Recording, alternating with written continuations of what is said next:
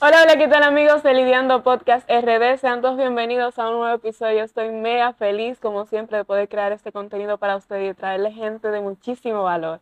Pero antes de yo presentar a mi invitada de hoy, que es una persona excepcional, de verdad que yo estoy demasiado emocionada. Debo de agradecer a la gente que hace posible que este podcast llegue a ustedes. Y el día de hoy es Infotep. Estoy en un otro estudio de Infotep, porque ustedes saben que yo vivo explorando en el mundo.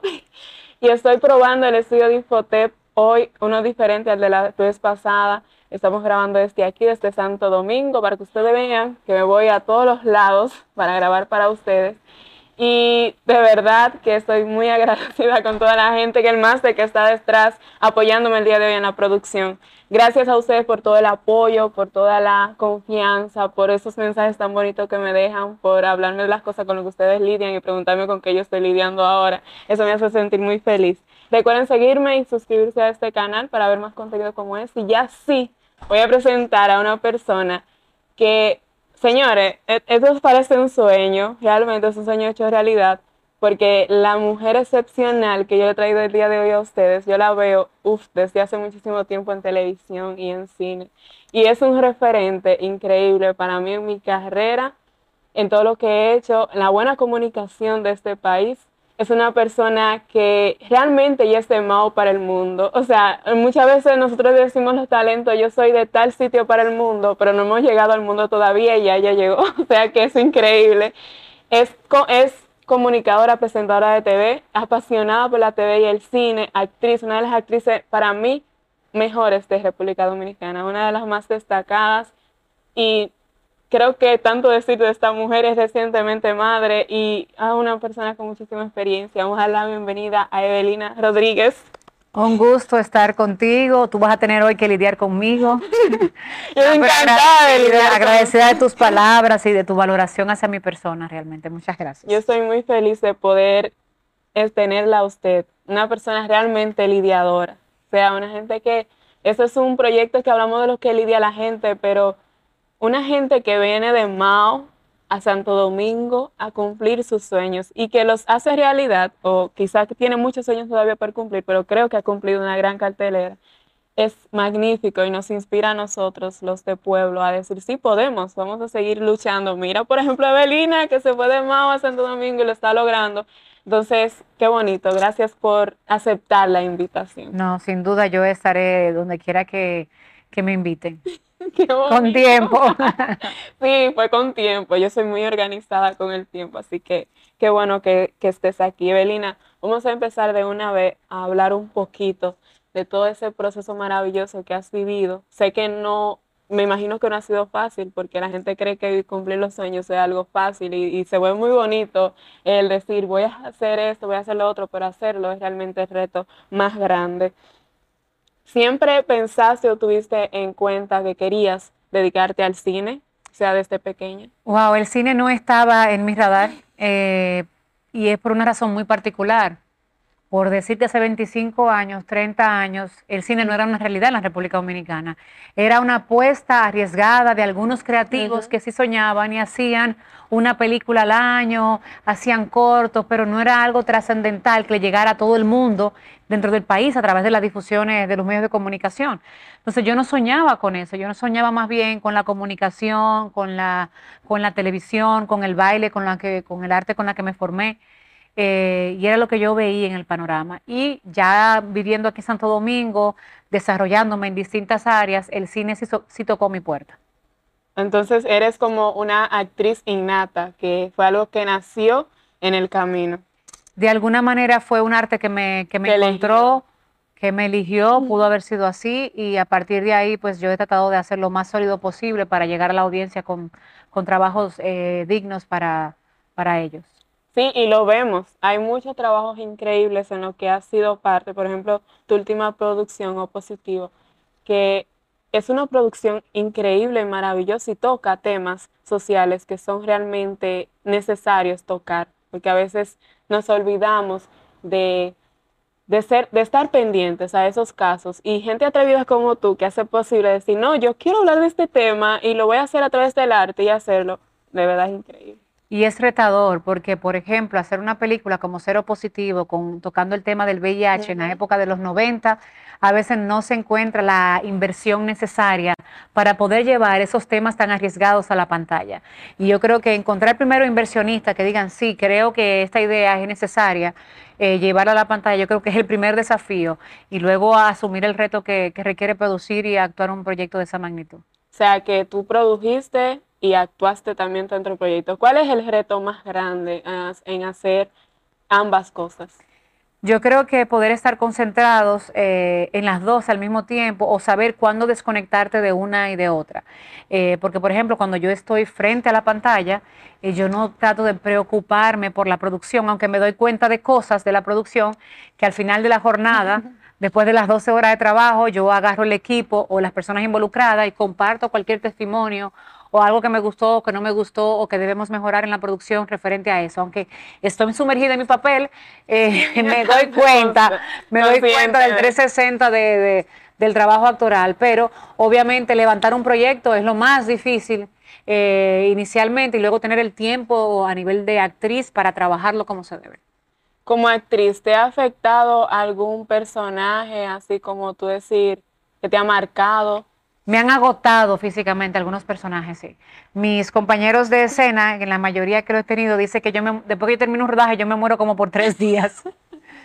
que yo, o sea, que yo me, no quiero salir o, no, o me quedo dormida por me quedo en la cama más bien, no dormida todo el tiempo, pero sí me quedo en la cama y no quiero salir descansando y desconectando un poquito, un poquito la mente. O sea, hay personajes que me han desgastado físicamente, sobre todo en el 2021. Yo trabajé un proyecto aquí donde yo no soy productora, solo actriz, con un, con un personaje muy duro que tiene esquizofrenia. Después de ahí... Eh, estrenamos Guayabo, una, una, promoción bien fuerte. Me fui a México a, firmar, a filmar Cuando Te Toca, que es la próxima comedia que vamos a estrenar, y luego hice Cero Positivo. Y esos cuatro proyectos, uno detrás de otro, en territorios completamente distintos, a mí me trajeron desgaste físico.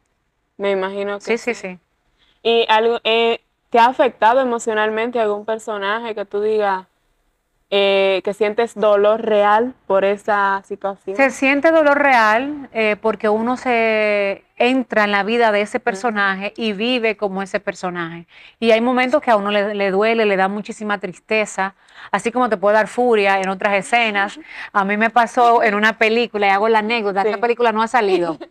Entonces yo tenía que, el personaje entraba como en una psiquis y tenía que romper una maqueta, ¿verdad? Entonces esa maqueta era como, filmas te, te, molestas y cortas antes de, ah. de desbaratar la, la, maqueta. Porque en la cámara el encuadre tiene que cambiar y además que hay una sola maqueta. Tú no puedes, Evelina, desbaratar esa maqueta. Entonces tú tienes que coger toda la furia y hacer que tú vas y cortar. Bueno, pues te cuento que el director José Domínguez, que donde quiera que esté, le mando un, un abrazo, dijo acción y yo agarré con la emoción que yo tenía encima. Gracias a Dios que el camarógrafo era bien bueno y se dio cuenta de que, yo, que, yo, iba a desbaratar la maqueta y, y, movió la cámara rápido y la puse en posición. Pero yo desbaraté la maqueta en la primera toma porque perdí el control de la, escena o me dejé llevar de la emoción, tú sabes. No, es que es difícil. Tú hacer una pausa en una emoción tan fuerte como la ira, o sea, que de verdad Exactamente, y cuando yo le vi, él, me decía, cuando yo le vi los ojos de Belina, yo dije, ella, no se va a detener, y, la, y, pudo cuadrar la cámara en el momento adecuado, que salvó la escena por eso, porque, no había mamaqueta. no había mamaqueta. Porque una, película, película de bajo presupuesto. es fuerte. No, pero yo creo que hay que aplaudirle el trabajo que hizo Sí, sí, la verdad que sí, que pudo prever esa, esa dimensión. Sí, no me imagino ya. Es que se puede ver, o sea, cuando uno ve actores en acción, se puede ver que el actor a veces no se va a controlar. Y creo que me siento identificada porque entiendo un poco del mundo actoral. Evelina, cuando miras hacia atrás, hacia esa niña de Mao que soñaba con tantas cosas, que quería cumplir tantos sueños, ¿te arrepientes de algo que no hayas hecho o cómo te sientes?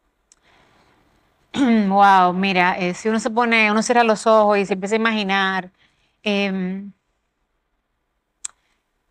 bueno, ¿qué te digo? Yo jamás pensé que, que las cosas, aunque he trabajado muy duro, que se me iban a abrir los caminos, ¿sabes? Porque eh, una idea es la que uno tiene en un pueblo y una idea es la que tú llegas a encontrar en un territorio más amplio que es en el que yo resido actualmente.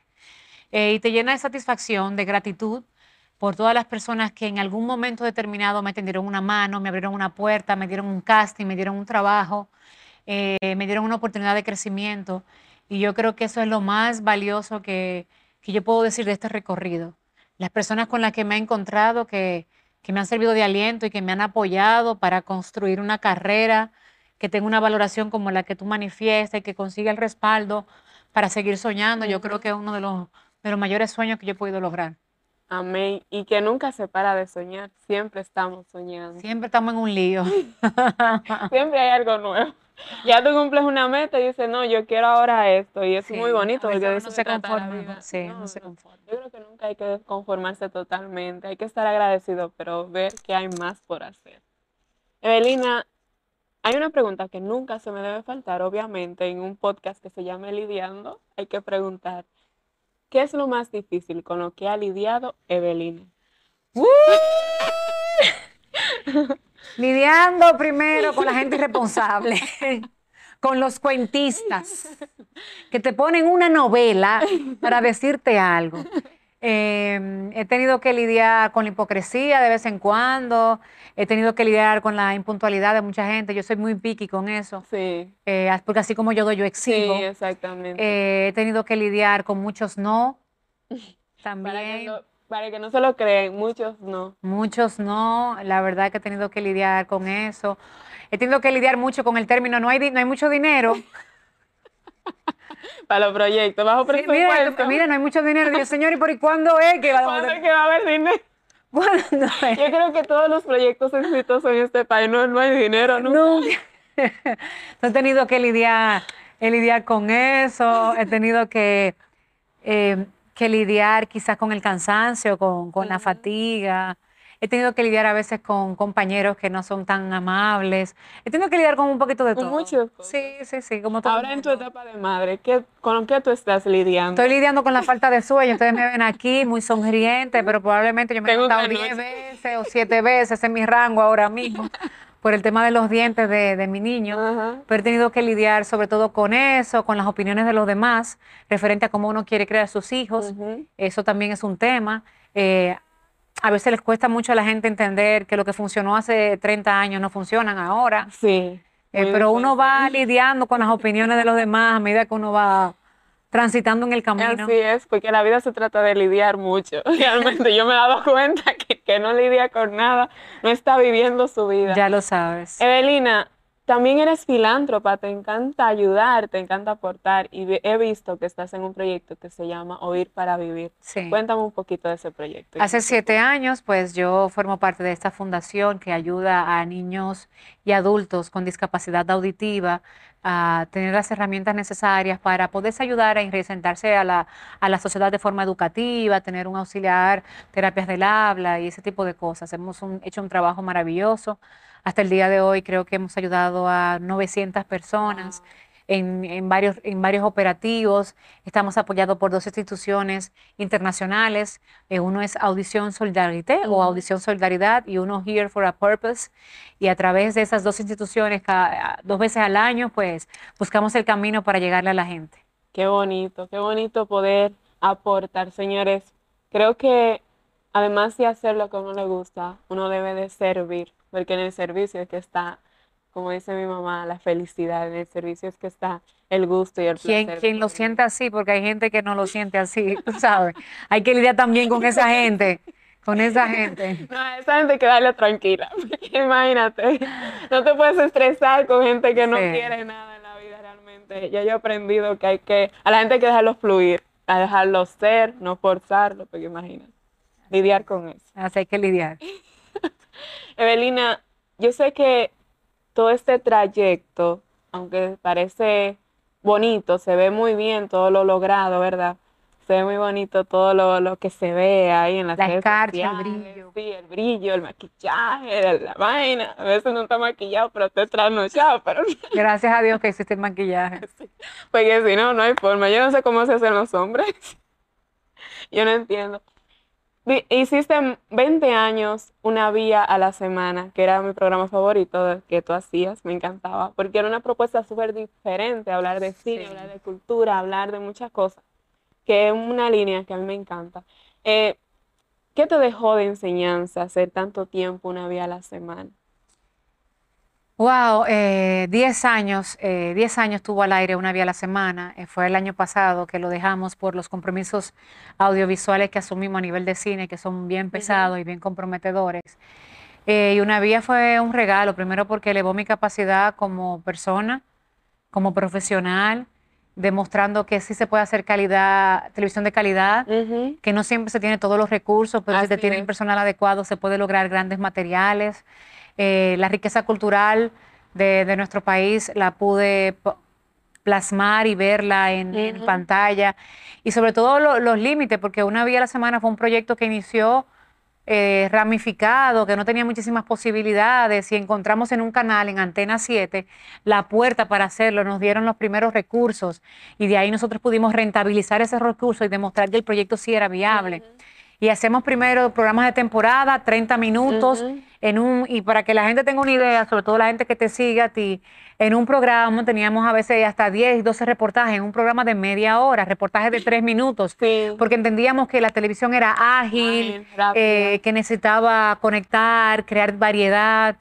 Y fue una escuela para nosotros, para forjar también una relación profesional entre Danilo y yo, que ha materializado nuestros proyectos de cine. Sí, realmente creo que también a muchos de esos estudiantes de comunicación que van a ver este proyecto, que quieren quizás iniciar por una plataforma gigante o iniciar presentando en televisión y que no le ven el valor a hacer, hacer reportajes de calidad, a ir a la calle, a visitar lugares.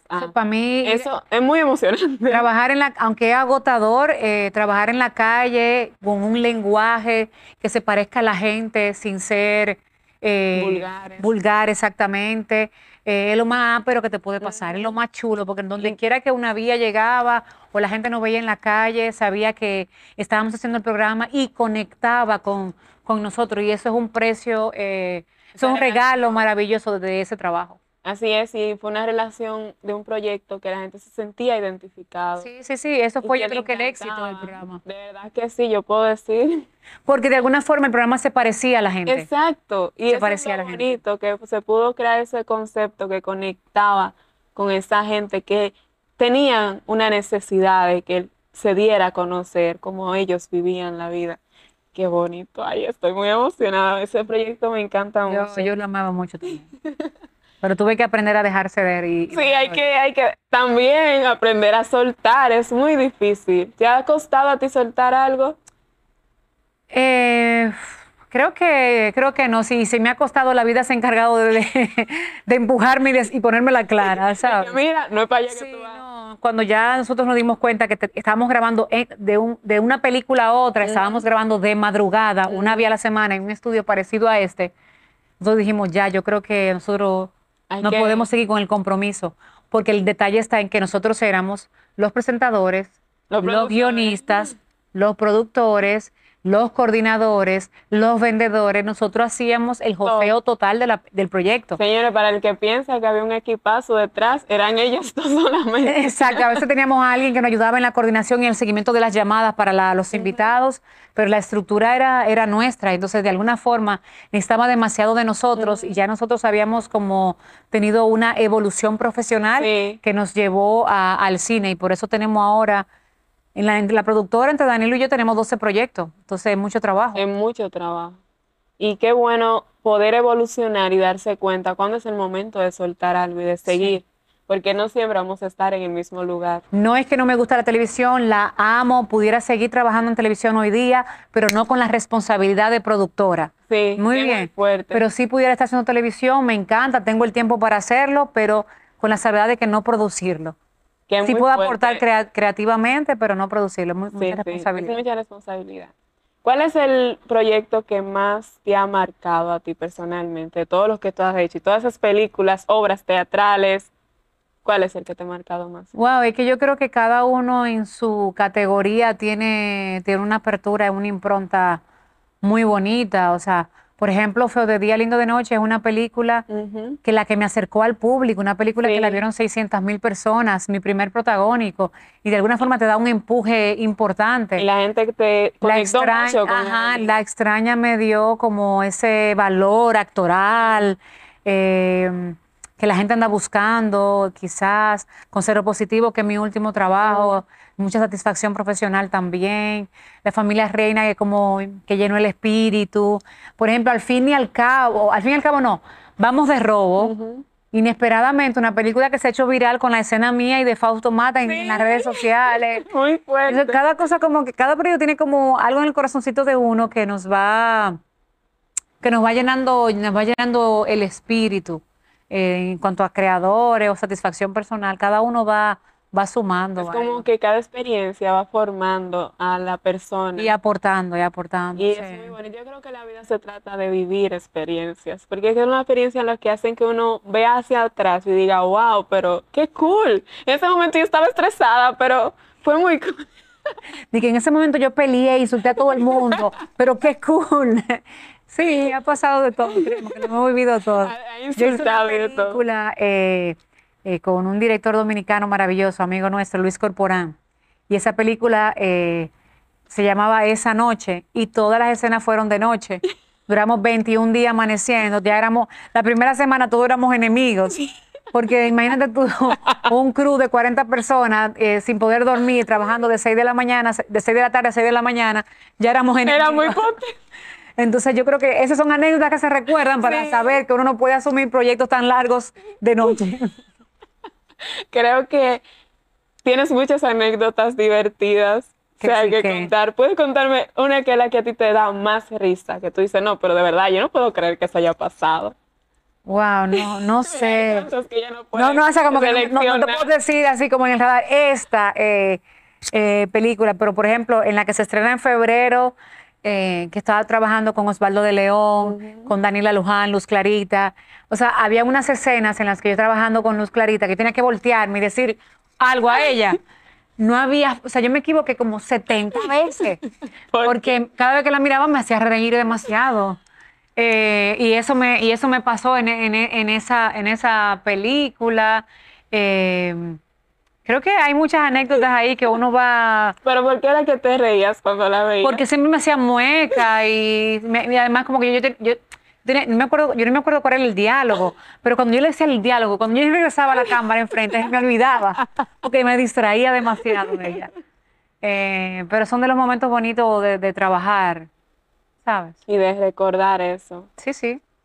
Eh, cuando te equivocas en escenas así, ¿qué piensa tu mente? Depende del tipo de equivocación. Eh, porque primero, en ese, ese error, de, en esa comedia, era divertido y era cool que tú te equivocaras. Tú sabes. Sí. Como, "Guau, te volteas, el director te lo celebra y todo. Felicidad. Sí, Hubo una película, wow, que, que hasta, bueno, no lloraste, pues te equivocaste. No, es que estaba en una persecución y tú estás manejando Muy eh, emocional, emociones muy fuertes en tu cuerpo, ¿verdad? Y me estaban disparando por detrás, pa, pa, pa, pa, pa. Entonces yo, yo tenía que, entonces, ¿qué pasa? Me pusieron una, imagínate este estudio, cubiertos de sábanas, y yo tenía que buscar la manera de salir. Por idea del director, eh, especificó, Evelina no puede conocer el set, porque si yo conozco el set, quizás voy a saber por dónde tengo que ir. Sí. Entonces fue una sorpresa el recorrido. Y llegó un punto en el recorrido, era con handheld, eh, con un Steadicam realmente, y llegó un punto en el que yo, me- yo de verdad me perdí en el Sí. recorrido, no encontraba la salida con la cámara ahí, eh, y era como una impotencia porque... No ya- encontrabas No, los tipos me estaban disparando, y yo agachándome, y yo de verdad entre las sábanas no encontraba el pasillo de salida. No lo encontraba y te, te causa como una impresión porque tú tienes toda la adrenalina en tu cuerpo y yo no podía salir y es como que, uff, cuando dijeron corte era como que estaba tan bien la escena que yo no encontré nunca, yo no me tenía que encontrar el pasillo para salir, pero pusie- los de arte pusieron unas sábanas que me tenían loca. Pero salió bien la o sea, escena. Salió bien, pero me mataron porque no era la idea. O sea, yo tenía que escapar. pero Bueno. como me quedé atrapada entre el mismo set, me mataron y tuvimos que hacerla de nuevo. No, pero yo me imagino, o sea, la confusión tuya en ese momento. Me frustré un poco porque corre, te disparan, tú te agachas, y tienes la cámara justo como la tenemos nosotros enfrente, y llega un punto en el que ya tienes, tú tienes un límite, me volteo, pero tienen los tipos atrás. No puedo coger para atrás porque vienen No, atrás. No, no eres barato, no sé dónde estoy. Y te, te causa como, como un impacto físico. Sí, wow. Que yo me imagino. Y, y ya tú sabías el director que no estaba muy contento. Ay, no, pero discúlpela, ya no, no se podía encontrar. en No, él me ama, él me ama. Él me ama. No, pero esa es una anécdota, yo creo que más que divertida, es como que, wow, de verdad te puedes perder y vivir la escena del personaje. Me perdí. Muy Porque fuerte. fue idea de él que yo no conociera el set. ¿Sabes qué bueno a veces bloquear y Sí. ver cuál es la escena que tú vas a hacer? Para que la gente entienda, bloquear es como marcar el recorrido que va a hacer la cámara y que va a hacer el actor eh, para todos los técnicos. Él decidió no hacer eso para Muy que yo viviera la creativo, eh, emoción muy de la, creativo. de, la, de la improvisación. Me quedé atrapada entre la cámara y lo- y los Sí, disparos. me imagino tú. Pero fue culpa tuya, tú dijiste que no me enseñaran las Nos dijimos cosas ahí, no te preocupes. Guardemos eso para, para, Para otro otro programa. Wow, pero qué fuerte. ¿Cuál es, ha sido el momento más eh, maravilloso, en el, mo- en el momento en el que tú hayas dicho, wow, este es un sueño que cumplí, qué bonito? Creo que el nacimiento de mi hijo es el sueño, la magia, el momento más bonito de mi vida entera. Wow.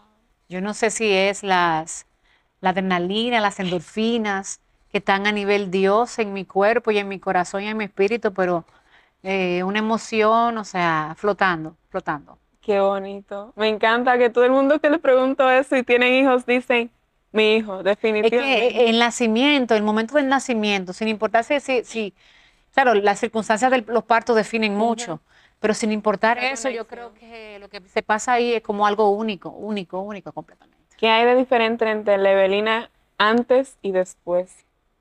Eh, creo lo he dicho anteriormente, y yo creo que un poco más de entrega, eh, más incondicional, porque no se trata de mí, se trata de un pequeño, de un pequeño hombrecillo en el que no sabes si tú estás cansada, si tú tienes hambre, si tú puedes, eh, tienes tiempo, es una cosa que, que tú no lo puedes ni siquiera explicar, es un, es una entrega física y emocional plena que no tiene, que no conoce límites. Y en esta etapa en la que yo estoy viviendo con mi hijo. Y que me decías fuera de cámara que sientes que está pasando muy, muy rápido el tiempo. Sí, sí, sí, sí. Ella me decía como, O sea, tú te, tú te acuestas en un momento y te levantas al día siguiente y ya tiene dos centímetros más, o sea, tres libras más, que crecen rápido. ya agarra objetos, ya quiere comer, o sea, tú estás viendo una evolución humana eh, de la naturaleza a millón, o sea, por lo menos así yo lo veo. Sientes que va muy rápido. No, es la primera semana Adrián movió la cabeza reclinado aquí porque no, como que tenía el cuellito bien durito.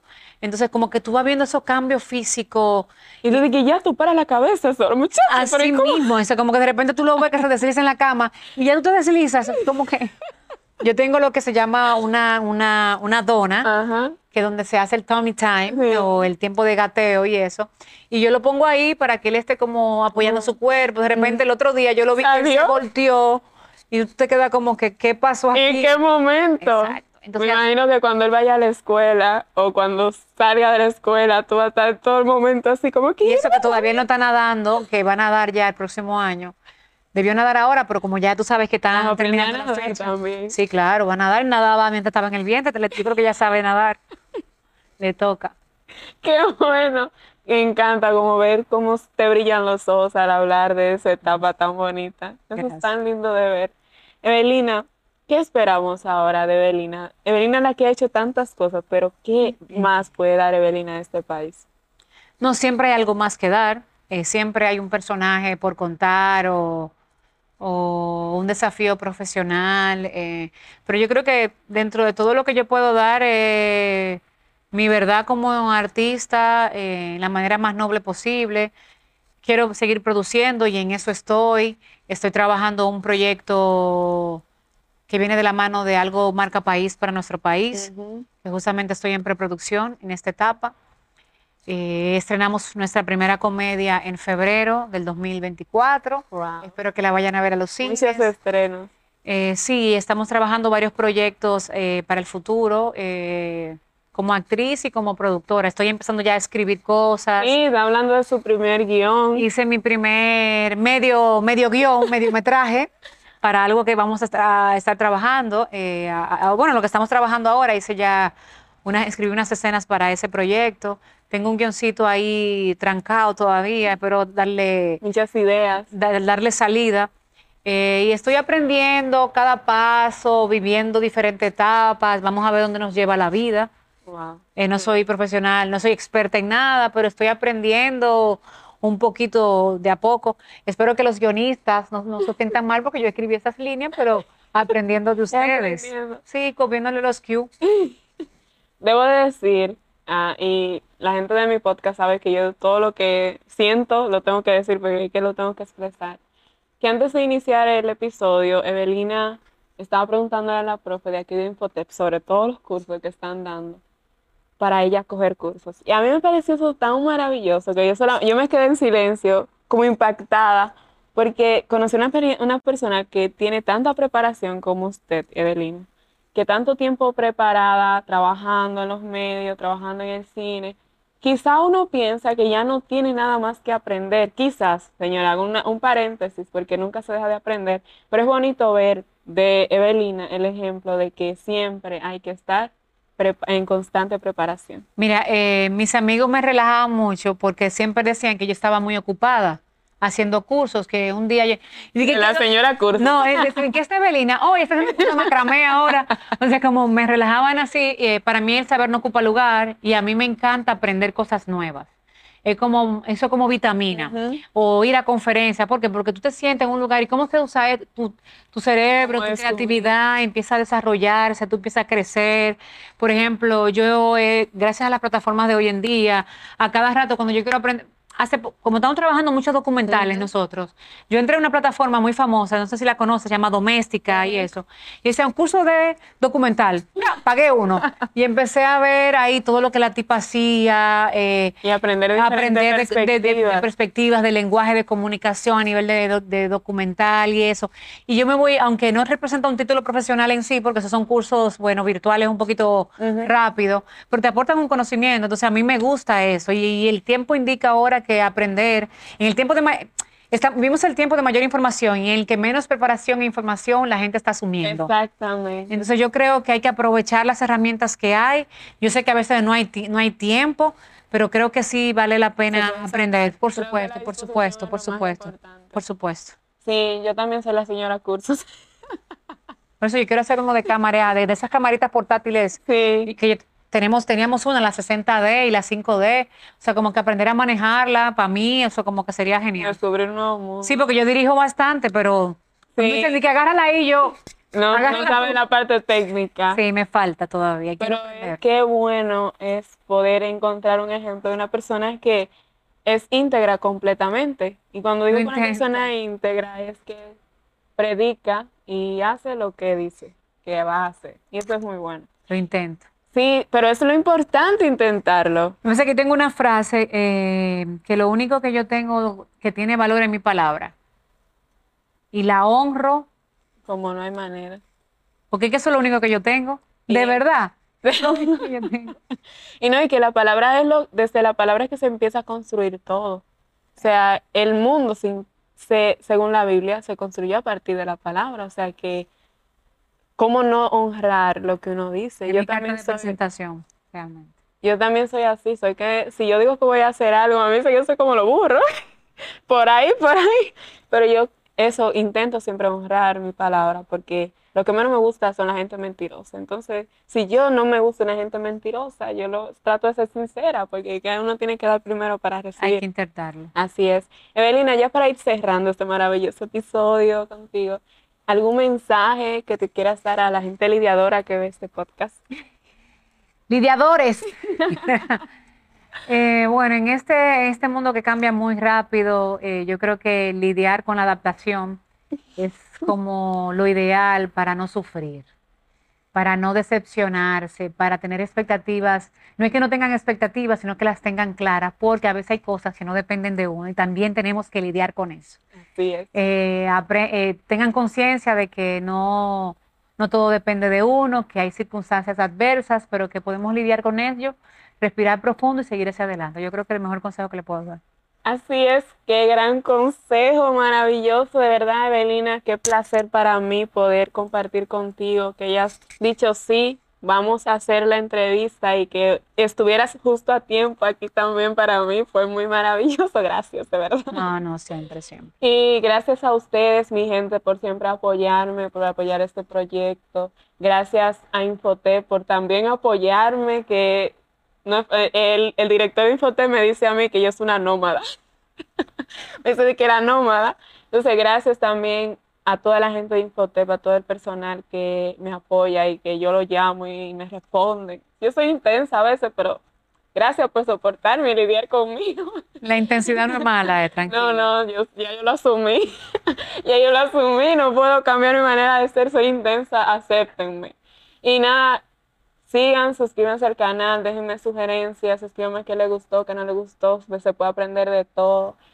Y sigan, señores, de verdad, lidiando con la vida que es muy bella. Bye. Chao.